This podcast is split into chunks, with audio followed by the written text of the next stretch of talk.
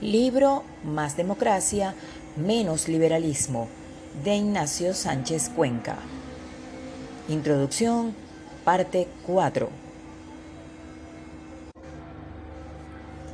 En el caso de las constituciones rígidas, es decir, de aquellas reglas que es muy costoso modificar debido a que están blindadas institucionalmente mediante complejos mecanismos resulta muy dudosa la necesidad de ese blindaje. En el capítulo 4 recurro a un ejemplo muy sencillo. Según la Constitución española, la circunscripción electoral es la provincia. ¿Por qué esa regla debe recibir cobertura constitucional y estar protegida frente a los deseos mayoritarios de la ciudadanía y sus representantes? Examino los argumentos que se han ofrecido en el debate público sobre esta cuestión y termino por concluir que dichos argumentos son muy endebles en la gran mayoría de las ocasiones.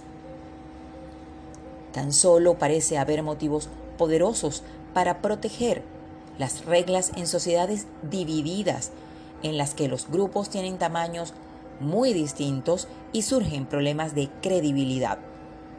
Los grupos más pequeños quieren garantías de que los grupos grandes no van a abusar de su posición. Pero incluso en esos casos, lo lógico es que la Constitución se limite a las reglas de juego más generales que regulan el funcionamiento de la política, sin entrar en demasiados detalles, justo lo contrario de lo que sucede en la mayoría de los países. Finalmente, en el capítulo 5, examino de manera crítica la tesis de que jueces o magistrados sean los principales guardianes de los valores constitucionales. En muchas democracias, los tribunales tienen el monopolio de la interpretación constitucional. Son estos, por tanto, quienes en última instancia deciden acerca de la constitucionalidad de las leyes. Se trata de una limitación muy fuerte de la democracia pues una ley que tenga un apoyo muy amplio en la sociedad y en los partidos políticos puede quedar anulada, simplemente porque unos jueces así lo estiman oportuno. Propongo un sistema de frenos y contrapesos a propósito de este asunto en el que son el pueblo y sus representantes y no los jueces quienes tengan la última palabra.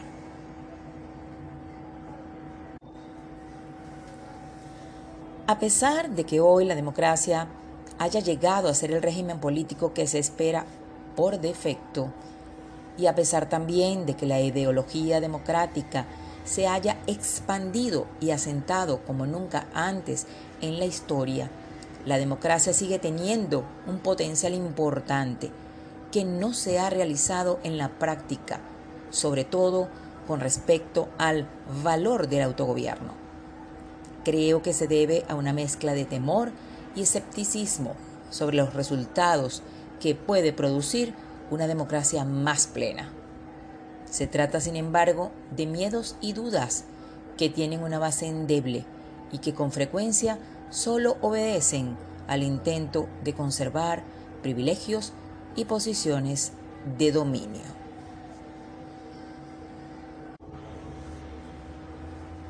Nota de introducción. Este libro ha tenido una trayectoria un poco errática. Comenzó siendo una traducción de algunos trabajos académicos que había publicado en inglés sobre teoría de la democracia, pero el producto final no tenía suficiente coherencia interna. Por eso me puse a reescribir una y otra vez los capítulos, añadiendo algunos nuevos y eliminando otros hasta que al final quedó un texto completamente distinto, muy alejado del original, escrito en un registro diferente, menos académico, y espero que, ahora sí, con un hilo conductor entre las personas que leyeron en parte o en todo las distintas versiones de este libro y que me hicieron comentarios de gran utilidad, debo mencionar a Belén Barreiro, Pablo Lledó, José María Maraval, Javier Pradera, Adam Persworski y Ramón Vargas Machuca.